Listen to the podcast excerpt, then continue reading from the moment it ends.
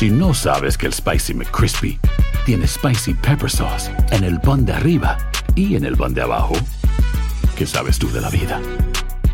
Para, pa, pa, pa. ¿Quieres regalar más que flores este Día de las Madres? The Home Depot te da una idea. Pasa más tiempo con mamá plantando flores coloridas, con macetas y tierra de primera calidad para realzar su jardín. Así sentirá que es su día todos los días. Llévate tierra para macetas Bigoro por solo $8.97 y crece plantas fuertes y saludables dentro y fuera de casa. Recoge en tienda y sigue cultivando más momentos con mamá en The Home Depot. Haces más, logras más. Más detalles en homedepot.com diagonal delivery. La venta para amigos y familiares de JCPenney está de vuelta. Desde el lunes ahorra 30% extra en artículos por toda la tienda. Esos son ahorros adicionales por encima de nuestros precios bajos. Dile a tus amigos, ven con tu familia y ahorren en grande. No olvides, ya se acerca el Día de las Madres. Y tenemos todo lo que mamá quiere: joyería, belleza, salón y tarjetas de regalo. JCPenney, vale la pena. Cupón válido del 29 de abril al 5 de mayo en selección de estilos. Aplican exclusiones. Detalles en la tienda jcp.com. Boost Mobile tiene una gran oferta para que aproveches tu reembolso de impuestos al máximo y te mantengas conectado. Al cambiarte a Boost, recibe un 50% de descuento en tu primer mes de datos ilimitados. O, con un plan ilimitado de 40 dólares, llévate un Samsung Galaxy A15 5G por $39.99. Obtén los mejores teléfonos en las redes 5G más grandes del país. Con Boost Mobile, cambiarse es fácil. Solo visita boostmobile.com. Boost Mobile, sin miedo al éxito. Para clientes nuevos y solamente en línea, requiere AroPay. 50% de descuento en el primer mes requiere un plan de 25 dólares al mes. Aplican otras restricciones. Visita boostmobile.com para detalles. It is a period of civil war. Again. Rebel emissary Plek Dexeter and his crew travel the farthest reaches of the galaxy to explore astounding new worlds and meet weird bug creatures and stuff. This is Mission to Zix. Mission to Zix, an improvised science fiction podcast. That's Zix, C-Y-X-X. New episodes every Wednesday. El siguiente podcast es una presentación exclusiva de Euforia On Demand. Queridos amigos, me da mucho gusto saludarlos. Bienvenidos a En Boca de León, 4 de la tarde con 33 segundos en la costa oeste de Estados Unidos, 7 de la noche con 40 segundos en la costa este de este país que es el nuestro. Y así comienzo porque de verdad que lo es, incluso para nosotros que no somos ciudadanos de Estados Unidos. Y hoy es un día para celebrar eh, precisamente eso, el carácter de este país, la manera como fue formado y fundado, de manera también eh, en, en, su origen notablemente violenta, pero con el paso de los años, de los siglos, un país hecho por, para y desde la migración. Y ustedes se preguntarán, ¿por qué usar la palabra celebrar cuando lo que ha ocurrido el día de hoy es un asalto en contra de esa identidad? Porque yo estoy convencido yo estoy convencido que la manera precisamente de enfrentar el nativismo es subrayar todo lo que sí han hecho los inmigrantes para este país. Y lo que han hecho los inmigrantes para este país es tan sencillo como esto. Han hecho este país. Es que no hay otra manera de decirlo. Los inmigrantes han hecho este país. También por esa razón y porque hoy es, por supuesto, un día triste, un día complicado, un día que veíamos venir desde hace meses y meses, pero precisamente por eso hoy, quizá por única ocasión, vamos a grabar nuestro podcast Epicentro, el podcast que se escucha en uh, Euforia, la um, aplicación de Univisión que grabamos aparte de en Boca de León todas las semanas. Hoy vamos a grabar este programa y lo vamos a transmitir como Epicentro, precisamente porque es un día que queda ya para la historia. Queda ya para la historia por eh, eh, motivos lamentables, pero también yo espero que quede para la historia como un parteaguas, como un parteaguas de lo que todos, sobre todo aquellos que creemos en el espíritu y la identidad estadounidense, desde, por, eh, para y en función de la migración, podemos hacer y debemos hacer a partir de ahora. Maestro Blancas, ¿cómo está usted?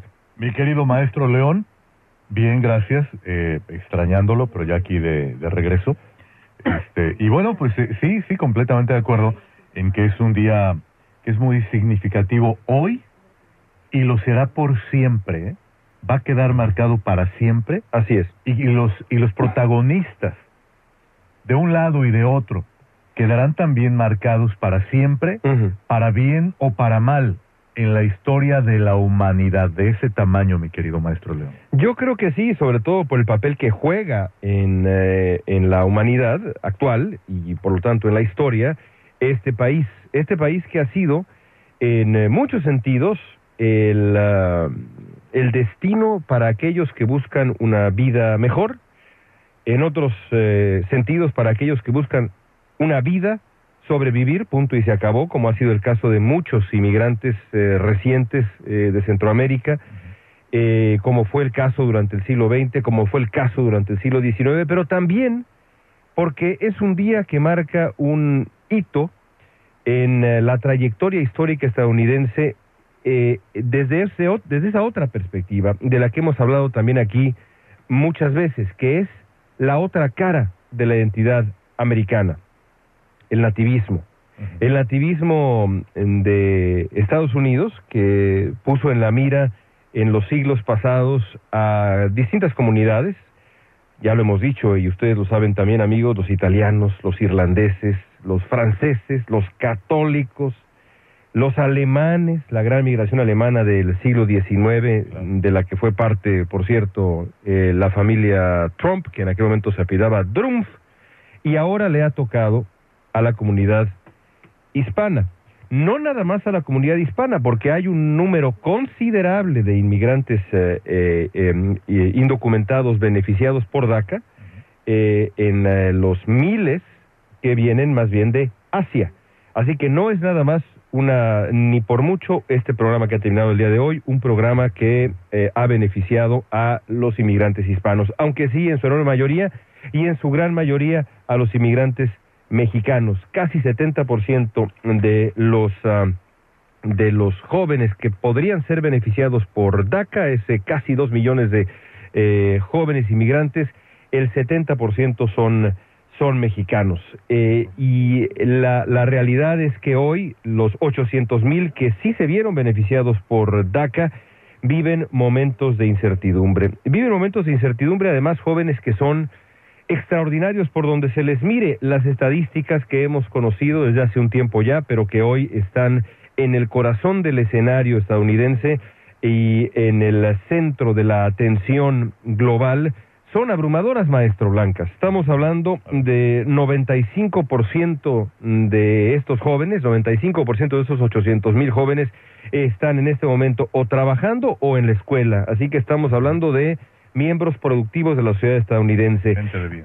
Sin duda, 63% de los eh, eh, jóvenes que se han visto beneficiados por DACA consiguieron en estos cinco años un trabajo mejor pagado, así que fueron progresando socialmente, socioeconómicamente.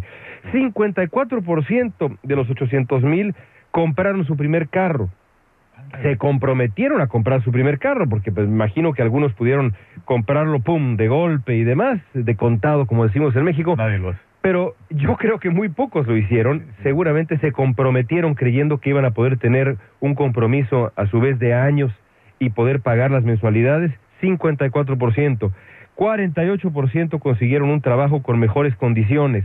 12%, 12%, es decir, pues que, que les gusta. 70 mil muchachos, 80 mil muchachos compraron su primera casa Ándale. su primera casa, ese compromiso que para muchos de nosotros es de décadas. Yo estoy pagando la mía a 30 años. Bueno, eh, seguramente estos muchachos están exactamente igual. Apostaron por ellos mismos. Y las cifras continúan, podríamos seguir abundando en ellas. 5%, 6, 7% dicen algunos, eh, establecieron sus propias empresas. Entonces, estamos hablando de 50 mil nuevas empresas en Estados Unidos. Esos son los muchachos que hoy, hoy en día Donald Trump dice, de aquí a seis meses este programa se acaba y vamos a esperar que el Congreso haga algo. Y de ahí, por supuesto, la naturaleza del debate, porque eh, la situación actual es la siguiente. De aquí a seis meses el programa se termina, eh, se podrán se podrán renovar aquellos que podrían que, que podrían renovar su su el, ah, que se les que se les acabe digamos el, el permiso de trabajo y demás podrán renovarlo de aquí al 5 de octubre pero no se aceptarán nuevas aplicaciones y después pues irá desapareciendo paulatinamente conforme se acaben los permisos de trabajo no se van a renovar y más temprano que tarde eh, los 800 mil jóvenes se verán completamente desprotegidos. Sí, pero Donald Trump, que aparentemente dicen las fuentes que, conocemos en la Casa Blanca, enfrentó esta decisión con auténtica mm, eh, confusión, digamos, no sabía bien qué decisión tomar, eh, tenía un conflicto en el alma. Donald Trump decide, digamos, mm, quedar con, bi- bien con eh, tirios y troyanos y entonces por un lado dice vamos a acabar DACA para su base, pero por otro lado dice sí, pero vamos a dar una oportunidad de seis meses para que el Congreso haga algo. ¿Qué hará el Congreso? Esa es la materia de debate el día de hoy, entre muchas otras. Y vaya que, que es eh, algo que mencionabas, el cómo poco a poco se va a- a- haciendo más angosto el camino y poco a poco también habrá quien se vaya quedando en ese camino. Así es. Eh, por lo mismo, pues es- va a ser un, un- un proceso de mucha angustia para todos estos muchachos, para sus familias y para también lo- quienes los rodeamos, los admiramos, los queremos y pues y, y tratamos de darles ánimos. Eh, habrá que ser, si han sido luchadores hasta ahora, porque mira que lo han sido, tendrán que seguirlo siendo. Y se los pedimos, ¿no? Que lo sean, que no aflojen el paso, porque hoy se pinta un camino incierto, difícil y digamos un camino feo, pero no sabemos mañana. Las cosas pueden cambiar. Sí, bueno, la, democracia es lo que es y además a mí me ha impresionado que al ver las declaraciones de eh, un gran número de soñadores, dicen, primero que nada, lo que dice Eduardo Blancas, no vamos a ceder en la batalla, no vamos a ceder en la lucha, pero también inmediatamente después dicen, y si nos van a usar como moneda de cambio, si nuestro destino va nuestro destino va a ser utilizado por el presidente Donald Trump para proponer algún tipo de arreglo migratorio que implique sí protección para nosotros, pero por otro lado eh, medidas draconianas en la frontera, un muro fronterizo, una nueva una reducción en la migración legal, un viraje de la política migratoria estadounidense que deje de lado a aquellos eh, eh, inmigrantes que, que tienen eh, capacidades bajas o como se dice aquí, low skilled immigration, para concentrarse más bien en, en aquellos eh, inmigrantes eh, que tienen un nivel socioeconómico eh, ya establecido, que tienen estudios, que hablan inglés, es decir, ese plan que había anunciado Donald Trump hace unas semanas y que defendió de manera tan eh, eh, elocuentemente violenta este señor Stephen Miller, que es sin duda una de las mentes que está detrás de esta estrategia eh, integral de Donald Trump y nativista de Donald Trump frente a la inmigración, dicen los soñadores, o por lo menos los que yo he escuchado, con los que he platicado el día de hoy, no nos interesa. Si a cambio de nuestro destino este país va a dar un giro hacia la derecha, hacia el nativismo en la política migratoria, no nos interesa, mejor seguimos en la lucha y mm, vamos a conseguir lo que merecemos, es decir, ser ciudadanos, vivir libres, construir, producir, darle a este país todo lo que queremos darle eh, por otras vías. Eso a mí me parece un acto de enorme, enorme valentía y me merecen, si ya me merecían respeto, ahora eh, me merecen el más profundo respeto y la misma admiración que ya sentía yo por los soñadores ahora, ahora es todavía mayor. Por supuesto, la pregunta del día, y hoy ni siquiera vamos a usar una cortinilla porque es evidente, la pregunta del día es, ¿qué opinan ustedes de la situación, amigos? ¿Qué opinan de lo que ha pasado el día de hoy? ¿Qué ah, opinan también de esta posibilidad que aparentemente se abre, esta ventana de negociación legislativa?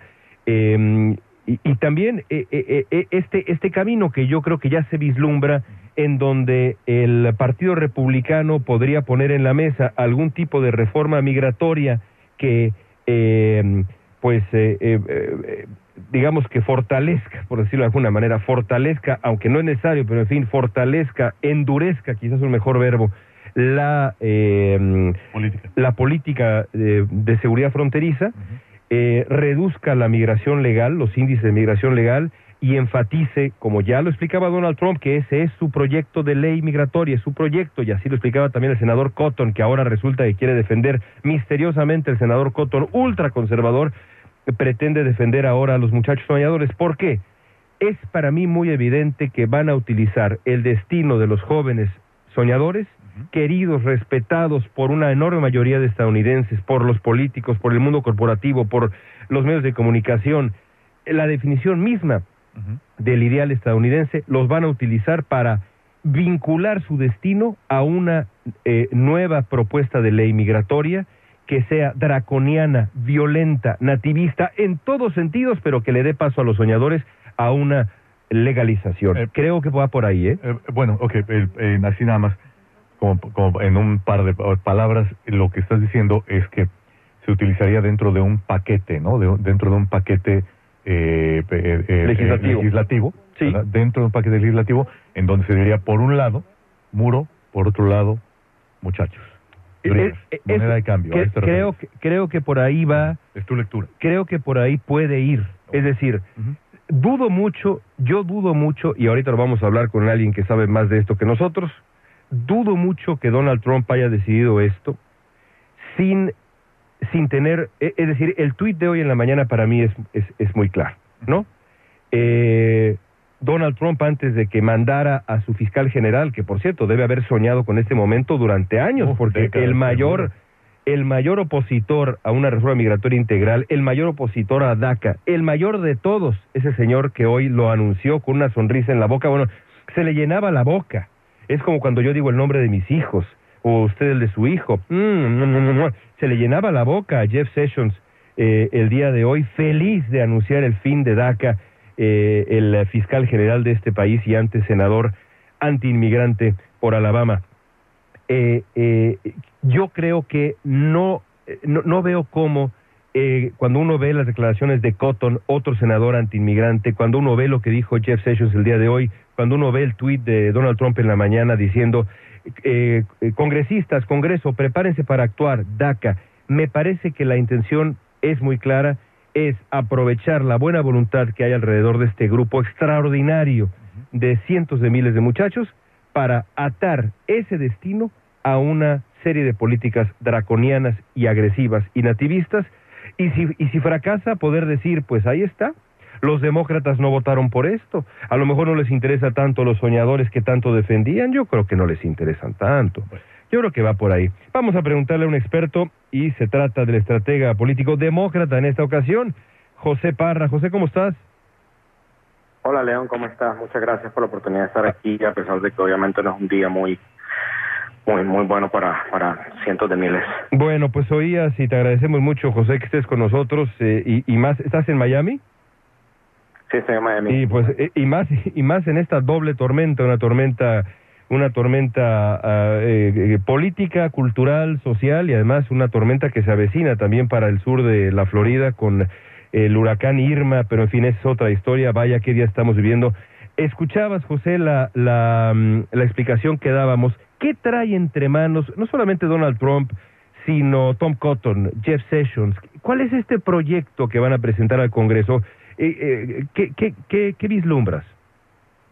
Bueno, yo creo que le has dado, le has dado el clavo en el análisis que estabas haciendo ahorita.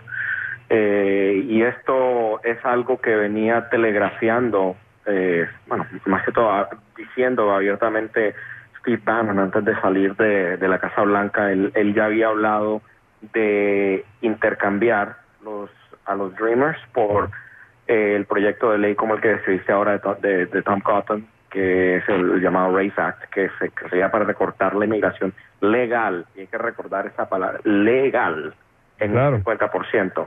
Y esencialmente lo que estaba anunciando Sessions hoy y lo que vienen pensando ellos, todo este grupo de, de, de, de nativistas es esencialmente traducir en política pública el grito que venían haciendo los supremacistas blancos en Charlottesville cuando decían ustedes no nos reemplazarán.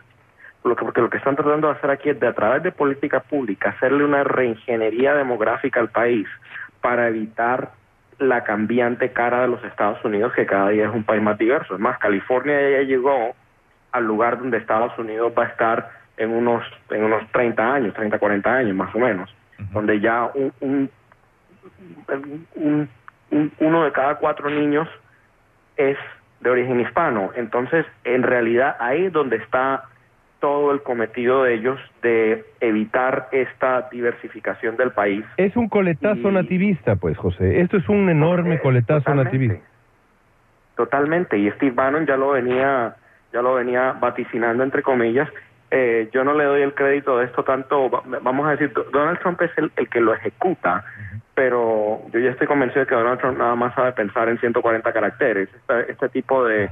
¿Por qué de- tantos? de- ¿Por qué tantos? este tipo de estrategia vienen de personas como Anthony Sessions, que como dijiste ahora, yo recuerdo que era casi un ritual eh, cada cada temporada, eh, ca- cada vez que, entraba a sesión del Congreso, él ofrecer un proyecto de ley para aumentarle los niños a los al, aumentar los impuestos a los niños hijos de inmigrantes documentados que habían decidido pagar impuestos. Y, y eso era era era era algo que él hacía normalmente y una persona que quiere reformar la Constitución y quitarle la ciudadanía a los hijos de indocumentados que nacen en Estados Unidos. La decimocuarta enmienda, ¿no? le llenaba la boca. Sí, sí, la sí. decimocuarta enmienda Sí. se le, llena la boca y esta ha sido su y esta ha sido su método. Por eso es que se ha aguantado eh, las veces que Donald Trump lo ha tratado mal públicamente, porque él trae este sueño de él eh, nativista de, de, décadas y que ve que está teniendo la oportunidad de implementarlo. Claro, Trump es para Jeff Sessions y para Stephen Miller y para Steve Bannon también un vehículo, el vehículo ideal. Eh, Donald Trump en los últimos minutos insistiendo que él tiene un gran corazón para los soñadores. Eh, vamos a tratar de traducir esto, José.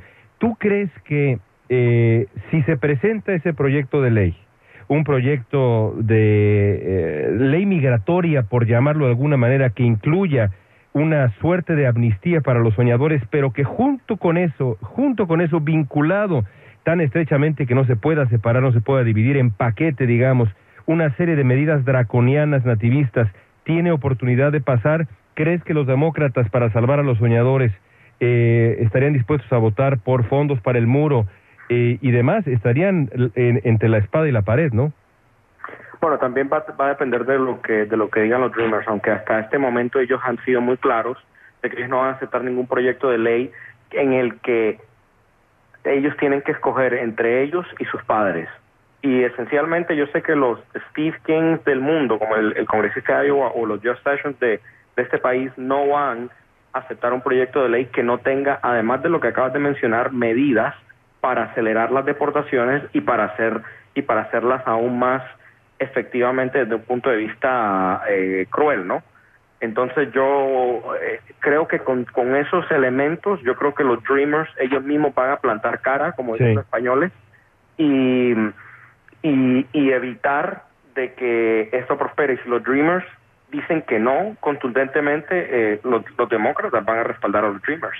Sí, y esas, eso es justamente lo que decíamos hace unos minutos al empezar el programa, que la valentía de los soñadores hoy queda más clara que nunca, porque enfrentados al abismo, eh, dicen, si, salvarnos del abismo implica darle la espalda a nuestros padres y darle la espalda a los otros inmigrantes y a la experiencia inmigrante en general, no nos salvamos. Preferimos ju- eh, jugárnosla de aquí a las siguientes elecciones. No aceptamos, no aceptamos este, este pacto faustiano, este pacto con el diablo que aparentemente nos van a poner enfrente los, eh, los republicanos. Es de verdad un acto de enorme valentía. José, te mando un abrazo muy grande y estaremos eh, cerca como siempre, pero más en los próximos días. Gracias por todo y un abrazo muy grande. Igualmente a ti, gracias por todo lo que haces para informar a la comunidad sobre este tema tan importante. Todo lo contrario, gracias a José Parra. Hay en la, hay en la línea mucha gente, entre ellos, y sé que me está escuchando, no lo voy a saludar ahora porque, eh, porque no quiero cortar la llamada, Luis Canales, nuestro querido amigo, a quien hace tiempo que no escuchamos, eh, que fue de las primeras personas en llamar a este espacio, que tiene ocho hijas, que tiene eh, eh, hijas que son nacidas en México y son soñadoras. Hablamos con Luis, un hombre de fe, además, me acuerdo perfectamente bien hace meses cuando me decía que él tenía fe de que este día no iba a llegar. Nos decía lo que le iba a doler si es que este día llegara. Tuve la oportunidad de conocer a sus hijas, no en persona, porque no he querido conocerlas en persona todavía para respetar el proceso de producción de mis alumnos en la Universidad del Sur de California que produjeron un documental precioso sobre la familia Canales, incluida la boda de una de las hijas de Luis, y bueno, eh, fue de verdad un privilegio para los muchachos y para mí como profesor y como periodista. Y está en la línea Luis, que por cierto hace, va- hace, un, hace un tiempo que no nos llamaba. Ya tenía un Y ha escogido el día de hoy Luis Canales para llamarnos. Vamos a hablar con Luis y con Gustavo Pérez y con Paul Gregory y con Roberto López desde Chicago y con todos aquellos que quieran sumarse a este espacio, a esta boca de león, el día, el día de hoy, que es un día histórico. Sin duda es un día histórico. 844-600 León, 844-600 León es em, nuestra línea telefónica. Vamos a regresar dentro de unos segundos, amigos, no se vayan, por favor. Regresamos a esta boca de León, insisto, 844-600 León, nuestra línea telefónica. Volvemos en segundos. Seguimos en Boca de León. Estamos, eh, estamos de regreso, amigos. Nos preguntaban acá en Facebook Live, pueden vernos en Facebook Live en Univisión 34 Los Ángeles, si, eh, si alguien pensaba aplicar a la universidad, si es mejor ya no aplicar, es decir, y la respuesta a, a todas esas preguntas que tienen que ver con, al final tienen que ver con si eh, ustedes como jóvenes y los padres de los jóvenes y los familiares de los jóvenes eh, siguen o deben seguir con la vida eh, tal cual la llevan, deben seguir avanzando en la vida, deben seguir viviendo la vida. La respuesta evidentemente en esto y en todo y más en esos tiempos es sí. Y yo en lo personal he enfatizado muchas veces aquí que la manera incorrecta de responder al nativismo, de responder al prejuicio, de responder a esta ola de rechazo que viene de un segmento minoritario de este país, porque también eso hay que entenderlo con toda claridad. Primero que nada, Donald Trump ganó eh, habiendo perdido la, el, el voto popular. Tres millones de personas más votaron por Hillary Clinton. El sistema estadounidense es lo que es y es presidente de Estados Unidos con todas las de la ley. Pero también hay que abrir los ojos exactamente dónde está la opinión pública de este país. Y me recuerda, y eso lo traigo a colación por lo que me decía una soñadora, Susana, a la que entrevisté en eh, eh, Cal State LA hace algunos meses, me decía, yo quiero Estados Unidos aunque Estados Unidos no me quiera, y a mí me gustaría decirle a Susana y a los soñadores y a los padres de los soñadores, como se lo dije en su momento, eso no es verdad. Donald Trump no es Estados Unidos. Jeff Sessions no es Estados Unidos. Chris Kovac no es Estados Unidos. Stephen Miller tampoco es Estados Unidos. Estados Unidos, y ahí están, las, ahí están los sondeos, ahí están las encuestas, no es eso. Así como en otros momentos de la historia estadounidense, momentos también muy peligrosos y dolorosos, al final ha terminado ganando el, la justicia, como la famosa hermosísima frase de Martin Luther King, el arco moral de la historia eh, se inclina hacia la justicia, yo creo que eso es exactamente lo que va a terminar ocurriendo aquí y por eso yo les diría, no cedan, no cedan a la tentación de irse de Estados Unidos, de acabar con su vida, de, de, de, de, de enfrentar la vida eh, con, con cualquier otra cosa que no sea la normalidad. Hagan lo suyo, sigan haciendo lo suyo y también importa los lugares en donde estamos, porque al mismo tiempo que Donald Trump y, y, Jeff Sessions y los nativistas estadounidenses anuncian esta ola de rechazo, en ese mismo momento el gobierno de California, el gobierno de, eh, eh, de Chicago, de Nueva York, de Los Ángeles, las ciudades, estados, Washington State, dicen, aquí ustedes están seguros. Yo acabo de estar en Portland, en Oregon, acabo de estar eh, estos días. La actitud es, es decir, no es esa. Estados Unidos no es el nativismo. Simplemente no es así. Por desgracia, una parte de Estados Unidos sí lo es, pero Estados Unidos no es el nativismo y hay que responder siguiendo con nuestra vida normal y con valentía. Vámonos con Luis Canales. Luis, me da un enorme gusto saludarte, gracias por tu paciencia en la línea y sobre todo gracias por llamarnos el día de hoy, que debe ser un día muy difícil para la familia Canales, pero también estoy seguro un día que eh, enfrentan, enfrentan eh, tú, y los, tú y las tuyas, tú y tus sí. mujeres, Así con es. renovada fuerza y esperanza, ¿no, Luis? Así, no, claro, claro. Y te agradezco por tus este, bonitas palabras antes de, de darme espacio. Y este, mira, y como lo acabas de mencionar hace un momento, que el día más alegre de mi vida fue cuando mis hijas recibieron la noticia que les iban a dar DACA. Y hoy es el día más triste también, pero esto me motiva más. Mira, el día de ayer me di cuenta que mis hijas han despertado mucho, igual que muchos jóvenes. Uh -huh. Ayer en varios programas de, de televisión, en varios canales, eh, mis hijas salían apoyando el, el programa DACA. Uh -huh. y, y, eso me dio mo más motivación de diciendo que ellas ya están luchando por, por su sueño. Uh -huh. a, a, mis hijas cuando yo las traje siendo mexicanas y siendo de la más grande, tiene, tiene 10 años, a, a mí no me pidieron permiso o no me dijeron queremos ir, yo las traje y yo, yo asumo la responsabilidad y créeme lo que no me he arrepentido y no me voy a arrepentir de haberlas traído a este país. Ahora ellas quieren lograr un sueño. Posiblemente hoy se los han aplazado, pero ellas siguen luchando, están en pie de lucha. ¿Por qué no nos recuerdas, Luis? Porque eh, eh, nosotros que, que nos hemos escuchado en Boca de León sabemos, pero cuéntanos, ¿cuántas hijas tienes? ¿Cuántas nacieron en México? ¿Cuántas en Estados Unidos? Ok, mira, tengo ocho hijas, cinco nacieron en México, que son las mayores, y tres han nacido aquí en Estados Unidos. Y las he educado con las mismas características, no he hecho diferencia, si son mexicanas o son americanas. Las he educado con la misma igualdad y ellas se sienten de este país integradas, tanto las mexicanas como las que son nacidas aquí. Sí, y, y, y, y, y no te, te voy a preguntar, eh, cu- cuéntanos un poco, eh, y, y- y es la familia Canales es una familia de gente eh, de bien, de gente de fe, es eh, conmovedor ver las imágenes mm, de la familia eh, agradeciendo los alimentos antes de cada antes de cada comida. Luis es un hombre profundamente trabajador. Déjame preguntarte, Luis, eh, tus hijas, ¿cómo les cambió la vida recibir DACA? Mira, me la cambió a mí también.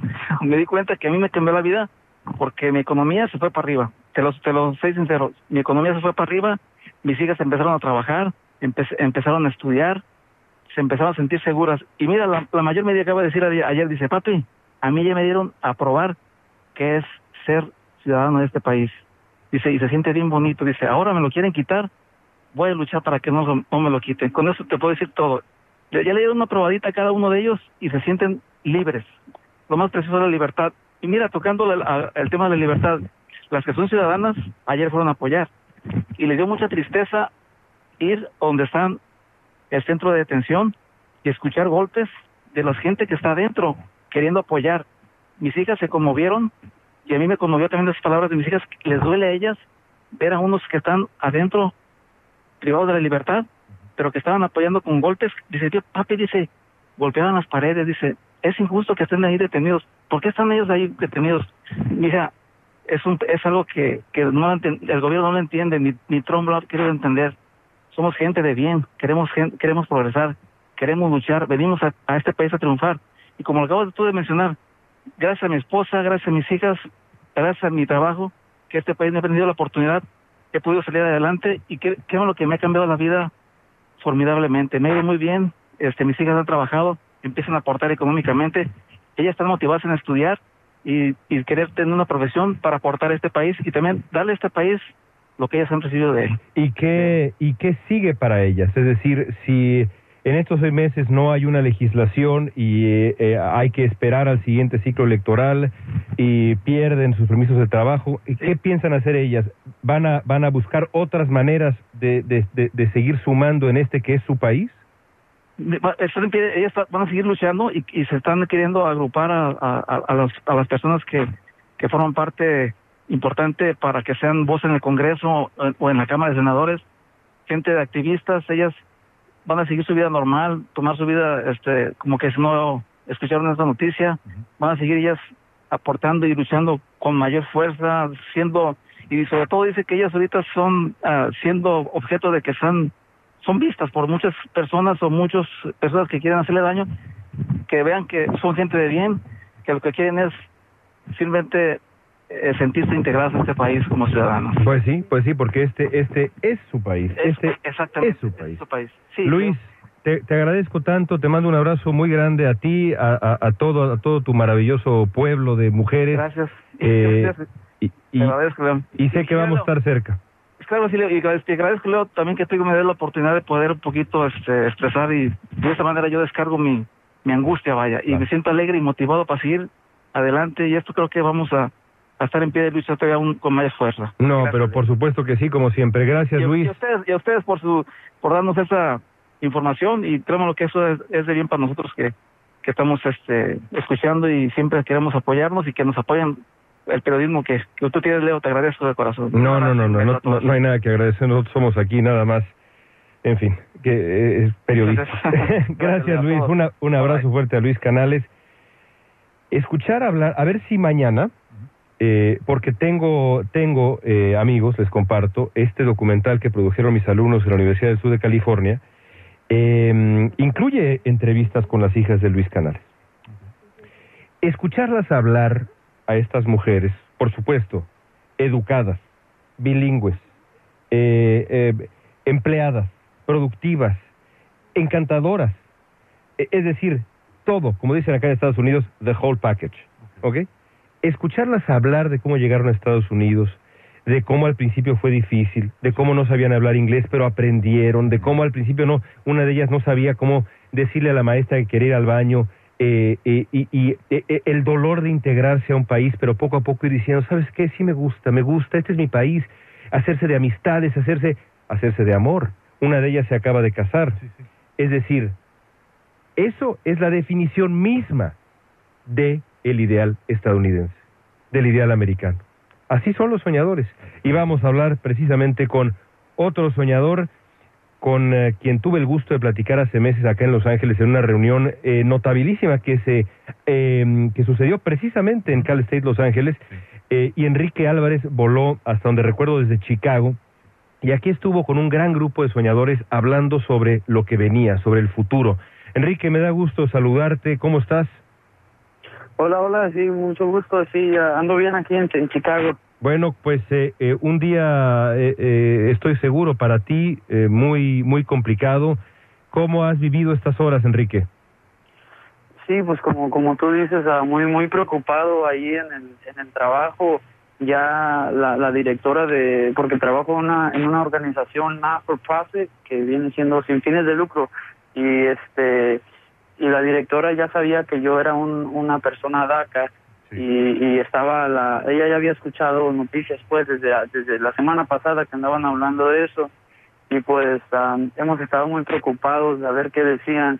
Ah, lo que lo que me dio un poco de calma pues es como cómo desarrolló la noticia que que uno puede estar todavía uno uno todavía está bien hasta que se expire la el permiso de trabajo. ¿Cuánto tiempo te queda a ti?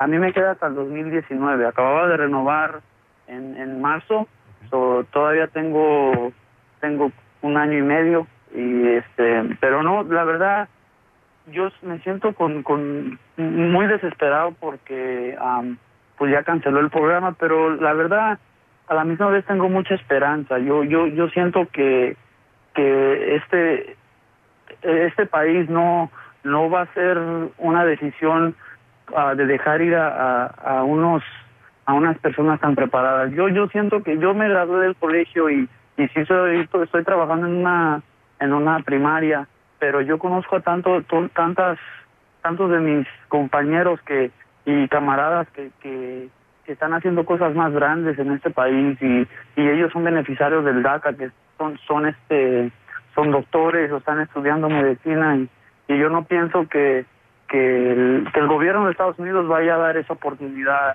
a que se vaya. Yo La fuga de que- cerebros. ¿Cómo cambió tu vida? ¿Cómo cambió tu vida con DACA, Enrique? No, pues yo no, no, no me puse a pensar. Yo siento, yo siento que fui muy privilegiado porque cuando me gradué yo de la de- del community college, porque fui a un community college primero, yo estaba muy muy feliz porque pues podía trabajar, pero no apreciaba, no no sentía la, la dificultad que habían pasado otras personas antes que yo que no podían trabajar. Si, estu si estudiaban y se recibían de algo, no podían trabajar porque no tenían un, un permiso de trabajo, pero cuando re- cuando me di cuenta que estaba el DACA, yo no todavía no quería aplicar porque era fue cuando pasaron las reelecciones que no sabían si DACA iba, si Obama iba a ganar. Sí. Ah, pero yo yo me pongo a pensar y si no fuera por el DACA yo nunca hubiera trabajado en el trabajo ahorita yo a lo mejor estuviera trabajando en la construcción o como todo lavando carros como todos aquí pues en un un trabajo de cash porque no o un, un seguro checo que es es ilegal pero pues uno tiene que hacer lo que tiene que hacer para salir adelante ya ¿Cuándo, ¿Cuándo llegaste tú? ¿Qué edad tenías exactamente? yo yo tenía nueve años nueve años cuando llegué aquí a Estados Unidos Y llegaste directo a Chicago. Sí, sí, no, pues hicimos una parada ahí en, en California porque tengo muchos familiares ahí, ah, pero ya después el, como en una semana ya nos venimos a Chicago y aquí aquí crecí aquí fue California hace poquito y no no hay nada como Chicago para mí pues no no me encontraría en otro en otro Y lugar. además, hasta donde recuerdo, te gusta mucho el fútbol, ¿no? Sí, sí, juego juego fútbol. ah, De, de hecho, arbitreo también es uno de, de los trabajos que tengo, pero ah, sí, mucho el fútbol y trato de involucrar a todos mis estudiantes en, actividades ah, deportivas como el fútbol, porque aunque no sean profesionales, les enseñan mucho mucho carácter, ¿verdad? Claro, disciplina y carácter. Eh, tú, tú naciste en México, eh, eh, naciste en México, tu familia es mexicana, pero llevas en este país muchos años. ¿Tú quieres a Estados Unidos? Yo, la verdad, yo sí. Yo, antes, como, como te digo, antes yo pensaba muy diferente y yo, mexicano, y, y, y quería regresar a mi tierra, pero ah, después ya como están las cosas allá, no, mucha de mi familia ya vive acá, allá no voy a ver a, a nadie. Ah, tengo uno, uno que dos tíos, ah, pero pues se se puede ir a visitar. Yo la verdad ya me siento a gusto aquí en la ciudad de Chicago, pues aquí está el tren cerca, aquí Ahí están tus la- amigos, ahí está... la, novia, los amigos, la mamá, todo aquí, todo. Yo no, como cuando cuando fui a California también a lo mejor por eso no me sentía a gusto porque no conocía nada, no sé en cuáles barrios me estoy metiendo. Aquí en Chicago yo sé en cuál barrio voy a estar más seguro, en cuáles calles no puedo pasar a tales horas de la noche y pues, Bueno, pues es que eh, se, se- Uno- se- se llama el hogar, ahí es tu hogar. se llama el hogar. ya uno uno se impone aquí pues. Enrique, te mando un abrazo muy fuerte y como siempre estamos en contacto. Gracias, Enrique. Muchas gracias a- por, por, por invitarme. Al contrario, Enrique Álvarez desde Chicago. Su historia, si quieren ustedes ver la historia de Enrique, ver su rostro y ver verlo contar la historia, eh, la pueden encontrar en la página de YouTube del, um, de Univisión 34 Los Ángeles, en las entrevistas que realizamos ahí en la mesa a Enrique y a, y a varios otros soñadores. Mañana vamos a entrevistar a Antonio Alarcón, otro de los soñadores, un hombre extraordinario, como Enrique, extraordinario, como son todos, eh, a- allá en Nueva York. Eh, porque así son todos. El otro día alguien nos decía por acá, bueno, pero es que, bueno, a- alguien decía, ¿no? Es que algunos son criminales. No. Para tener DACA tienes que tener un récord limpio. Es imposible tener DACA y tener récord criminal, es absolutamente, completamente imposible. Hoy el fiscal Sessions decía, es que estas, eh, estas, estas medidas ah, le han abierto, le han abierto la puerta, nos han puesto en riesgo porque están relacionadas con el incremento en llegada de menores no acompañados a Estados Unidos. Falso. Es que no solamente es una medida inhumana y cruel y un fracaso, un fracaso moral, sino es también an- arraiga en mentiras. No tiene nada que ver. Y no es necesario tampoco eh, recurrir a, a, a, falsas palabras. ¿no? Pero es típico de la es típico de la estrategia nativista porque ¿cómo vas a convencer a la gente de que una medida así es la medida correcta? Asustando a la gente. Está en el corazón de la propaganda nativista y nacionalista desde siempre. Esa es la realidad, por desgracia. ¿Seguimos en Chicago? Sí, nos queda poco tiempo, pero aún así vamos a sacar por lo menos dos llamadas más. Roberto López desde Chicago también. Roberto, ¿cómo estás? Te escuchamos con gusto. Bien, gracias, felicidades por el programa. Gracias. Te escuchamos. ¿Cómo vives el día de hoy? Bueno, mira, este, yo la verdad me siento un poco, pues triste ¿ah? por todos estos niños que vinieron cuando eran niños y ahorita son jóvenes y pues para ellos no hay otro país más que este. No conocen otro lugar más que este. Lo sienten que son que es su casa. ¿ah? Ahora yo siento que las personas que podemos tenemos que hacer algo más porque esto ya es como odio contra la raza hispana o contra otro tipo de raza porque tienen miedo que realmente este país, aunque no es un secreto a voces, ah, lo han dicho ustedes, se va a convertir en un futuro en más diversidad o más hispanos vamos a hacer. ah. Entonces tenemos que apoyar a estos jóvenes y realmente pues yo siento que merecen la oportunidad y simplemente yo veo que es odio contra toda la gente que no es blanca. ¿ah? los, los afroamericanos se salvan un poquito porque ellos afortunadamente este nacieron aquí son de generaciones anteriores o tienen mucho tiempo que ya pues que son viven aquí ah pero realmente pues yo lo que pienso que no se deben de- no se deben de sentir mal que yo tengo mucha fe en Dios de que ah, el Congreso va a hacer algo para que ellos estén legalmente en este país. Felicidades del programa. y, Gracias. eh, tu comentario y este felicidades, ¿ok? Al contrario, Roberto, gracias a ti por tu elocuencia. Y sí, bueno, en efecto, eh, bueno, la, la comunidad afroamericana ha enfrentado sus propias batallas, ¿eh? Y sus propias, y vaya que las ha enfrentado, eh, que arraiga también no solamente en el nativismo, sino en el racismo, que también es parte de la identidad estadounidense, por desgracia. Bueno, vámonos eh, con Gustavo Pérez. Eh, Gustavo, te escuchamos. ¿Cómo estás?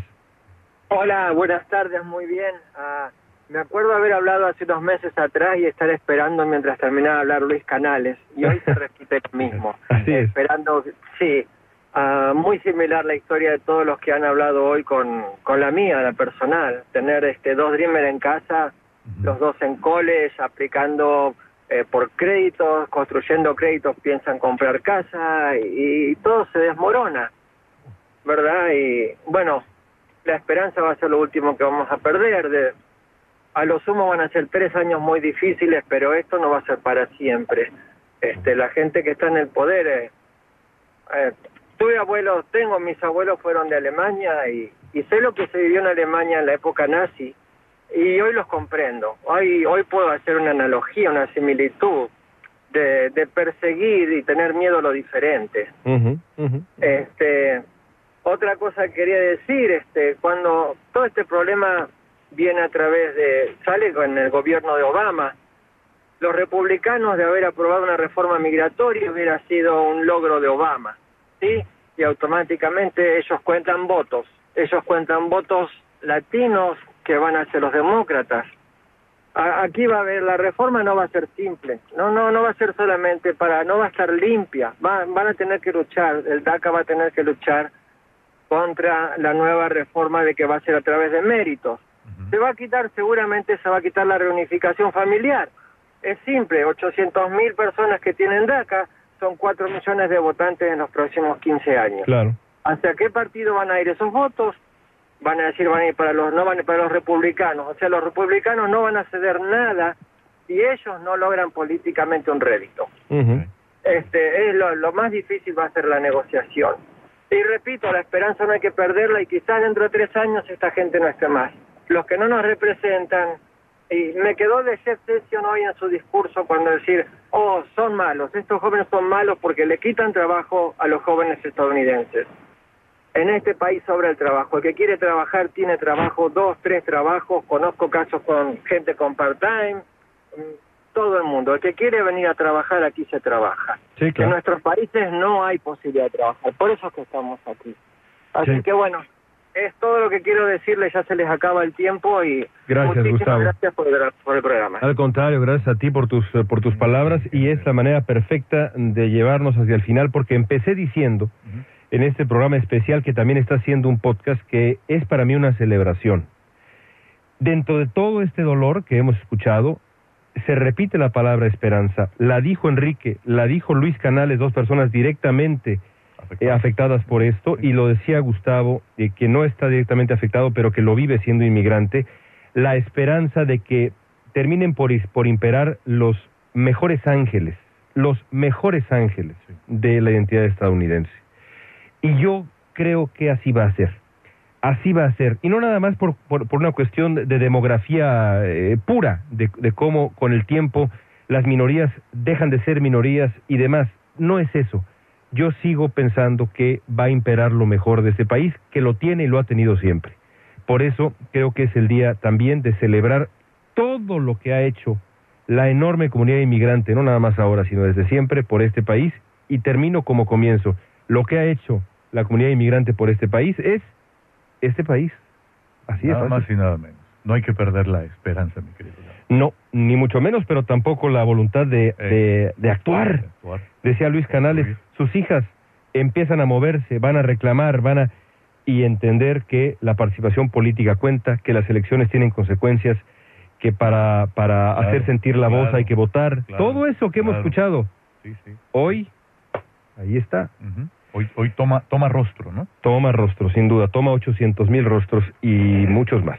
Amigos, gracias por haber estado con nosotros. Gracias también a quien nos escucha por Epicentro, nuestro podcast el día de hoy, programa especial, podcast especial grabado durante nuestro programa de radio en Boca de León.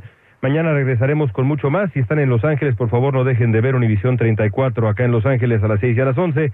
Cuídense mucho y hasta mañana. El pasado podcast fue una presentación exclusiva de Euphoria On Demand. Para escuchar otros episodios de este y otros podcasts, visítanos en euphoriaondemand.com. It is a period of civil war. Again. Rebel emissary Plek Dexeter and his crew travel the farthest reaches of the galaxy to explore astounding new worlds and meet weird bug creatures and stuff. This is Mission to Zix. Mission to Zix, an improvised science fiction podcast. That's Zix, C-Y-X-X. New episodes every Wednesday. Si no sabes que el Spicy McCrispy tiene Spicy Pepper Sauce en el pan de arriba y en el pan de abajo, ¿qué sabes tú de la vida? Para, pa, pa, pa. Ahorra más en JCPenney, más tu oportunidad de conocer a Shaquille O'Neal. Este sábado 4 de mayo todos ganan durante la entrega de cupones de 10, 50 o hasta 100 dólares, solo en la tienda mientras duren. De 11 a.m. a 1 p.m., los miembros de JCPenney Rewards tendrán una oportunidad exclusiva de encestar para conocer a Shaq. Habla con un asociado en la tienda o visita jcp.com y conoce más sobre la jugada. JCPenney, vale la pena. Cupón válido el 4 de mayo en selección de estilos. Entrega de cupones solo en la tienda para mayores de 18 años. Boost Mobile tiene una gran oferta para que aproveches tu reembolso de impuestos al máximo y te mantengas conectado. Al cambiarte a Boost, recibe un 50% de descuento en tu primer mes de datos ilimitados. O, con un plan ilimitado de 40 dólares, llévate un Samsung Galaxy A15 5G por $39.99. Obtén los mejores teléfonos en las redes 5G más grandes del país. Con Boost Mobile, cambiarse es fácil. Solo visita boostmobile.com. Boost Mobile, sin miedo al éxito. Para clientes nuevos y solamente en línea, requiere AroPay. 50% de descuento en el primer mes requiere un plan de 25 dólares al mes. Aplican otras restricciones. Visita para detalles. ¿Quieres regalar más que flores este Día de las Madres? The Home Depot te da una idea. Pasa más tiempo con mamá plantando flores coloridas, con macetas y tierra de primera calidad para realzar su jardín. Así sentirá que es su día todos los días. Llévate tierra para macetas Bigoro por solo $8.97 y crece plantas fuertes y saludables dentro y fuera de casa.